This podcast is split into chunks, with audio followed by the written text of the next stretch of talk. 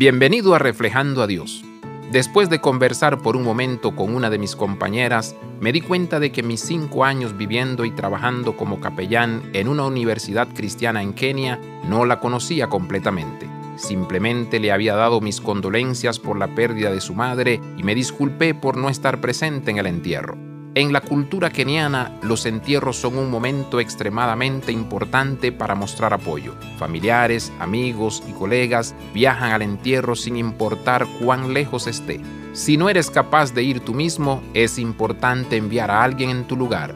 Esto demuestra solidaridad.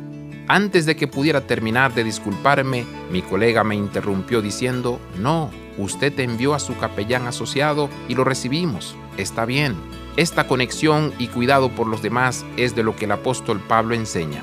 Pablo comunica apasionadamente estos valores del reino, sacrificio, preocupación y cuidado, porque su corazón está escondido en Cristo.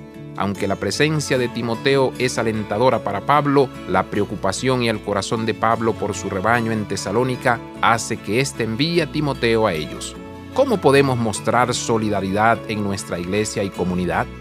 Abraza la vida de santidad. Visita reflejandoadios.com.